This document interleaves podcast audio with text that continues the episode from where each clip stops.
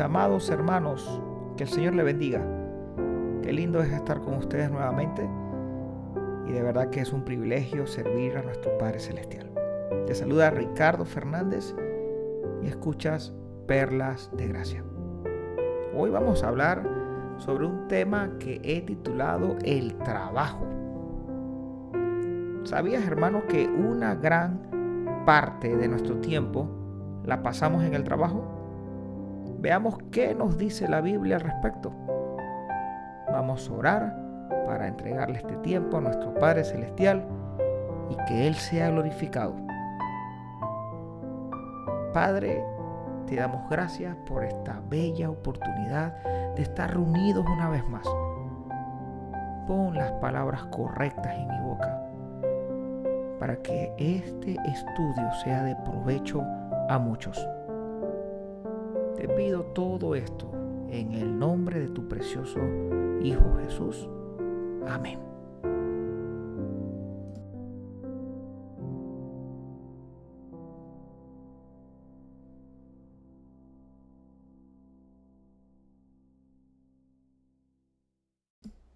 Empezamos la lección El trabajo.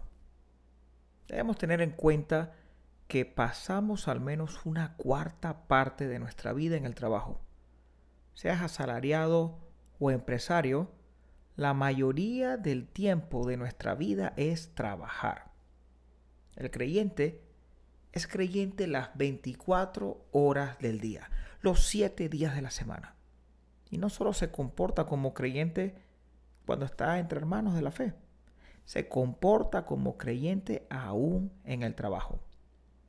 Efesios capítulo 4 versículo del 1 al 6 dice, Yo pues, preso en el Señor, os ruego que andéis como es digno de la vocación con que fuisteis llamados, con toda humildad y mansedumbre, soportándoos con paciencia los unos a los otros en amor, solícitos en guardar la unidad del Espíritu en el vínculo de la paz, un cuerpo y un espíritu, como fuisteis también llamados en una misma esperanza de vuestra vocación. Un Señor, una fe, un bautismo, un Dios y Padre de todos, el cual es sobre todos y por todos y en todos. Segunda Timoteo 4 del 1 al 5 dice, te encarezco delante de Dios y del Señor Jesucristo, que juzgará a los vivos y a los muertos en su manifestación en su reino que prediques la palabra, que instes a tiempo y fuera de tiempo. Redarguye, reprende, exhorta con toda paciencia y doctrina. Porque vendrá tiempo cuando no sufrirán la sana doctrina, sino que teniendo comezón de oír, se amontonarán maestros conforme a sus propias concupiscencias. Y apartarán de la verdad del oído y se volverán a las fábulas. Pero tú, sé sobrio en todo, soporta las aflicciones, esa sobra de evangelista, cumple tu ministerio. Palabras claves en los dos versículos que acabamos de leer. Vocación a tiempo y fuera de tiempo. La vocación es dedicarse de forma digna el ser creyentes de Jesucristo. Y a tiempo y fuera de tiempo quiere decir en todo momento. Estando en el trabajo, podemos compartir la fe de nuestro Señor en los tiempos libres y dar testimonio durante mi jornada laboral. Un consejo, no prediques en plena hora laboral. Si eres amonestado o despedido, no digas que fue una prueba o el diablo que te quiere pisotear. Permítame decirles que estás bien amonestado o bien despedido. Respete el tiempo que se le paga. Por otro lado, a veces escucho o me dicen, estoy harto de trabajar, quiero dedicarme a las cosas de Dios. Pareciera que las cosas de Dios son fáciles, no complicadas y ya. Cero importancia. El trabajo espiritual o el trabajo secular es para sostener a nuestra familia, para sostener la familia de la iglesia, para alcanzar al perdido. Mis recursos, mejor dicho, los recursos de Dios otorgados a mi persona deben ser usados para la gloria de Dios. Tres versículos claves. Primera Timoteo 5:8 dice, porque si alguno no provee para los suyos, y mayormente para los de su casa, ha negado la fe y es peor que un incrédulo. Gálatas 6:10 dice, así que, según tengamos oportunidad, hagamos bien a todos y mayormente a los de la familia de la fe. Segunda a los Corintios 5, 17 al 20 dice, de modo que si alguno está en Cristo, nueva criatura es las cosas viejas pasaron. He aquí todas son hechas nuevas. Y todo esto proviene de Dios, quien nos reconcilió consigo mismo por Cristo y nos dio el ministerio de la reconciliación. Que Dios estaba en Cristo reconciliando consigo al mundo, no tomándoles en cuenta a los hombres sus pecados. Y nos encargó a nosotros la palabra de la reconciliación. Así que somos embajadores en nombre de Cristo como si Dios rogase por medio de nosotros, os rogamos en nombre de Cristo, reconciliaos con Dios. No olvidemos que puede ser que usted o yo seamos los únicos testimonios de Jesús que jamás tendrán nuestros compañeros de trabajo. Por tal razón, la importancia de ser luz, de reflejar la Biblia en mi actuar, es la mayor influencia para aquellos que vean mi testimonio como creyente. El ejemplo vale más que mil palabras. Mateo 5, 13 al 16 dice, vosotros sois la sal de la tierra, pero si la sal se desvaneciere, ¿con qué será salada? No sirve más para nada, sino para ser echada afuera y hollada por los hombres. Vosotros sois la luz del mundo. Una ciudad asentada sobre un monte no se puede esconder, ni se enciende una luz y se pone debajo de un almud, sino sobre el candelero, y alumbra a todos los que están en casa.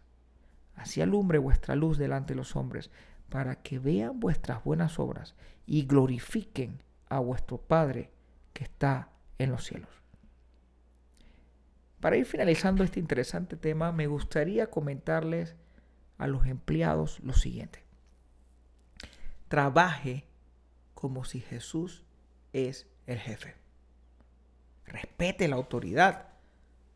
Siempre existirán jefes buenos y jefes no tan buenos. Hay una oportunidad de mostrar a Jesucristo, aunque usted no lo crea. Respete la propiedad de la empresa, respete el tiempo de la empresa haga lo mejor para que pueda ayudar a la empresa a triunfar. No sea vagabundo o perezoso. Y en cuanto a los jefes o dueños de empresa, tres preguntas les quiero regalar. ¿Trato a mis empleados de forma justa? ¿Soy de buen testimonio? ¿Me consume mis propios intereses sin considerar las necesidades de mis empleados? Leamos un par de versículos que confirman lo dicho. Segunda a los tesalonicenses 3, 10 al 13. Dice, porque también cuando estábamos con vosotros os ordenábamos esto.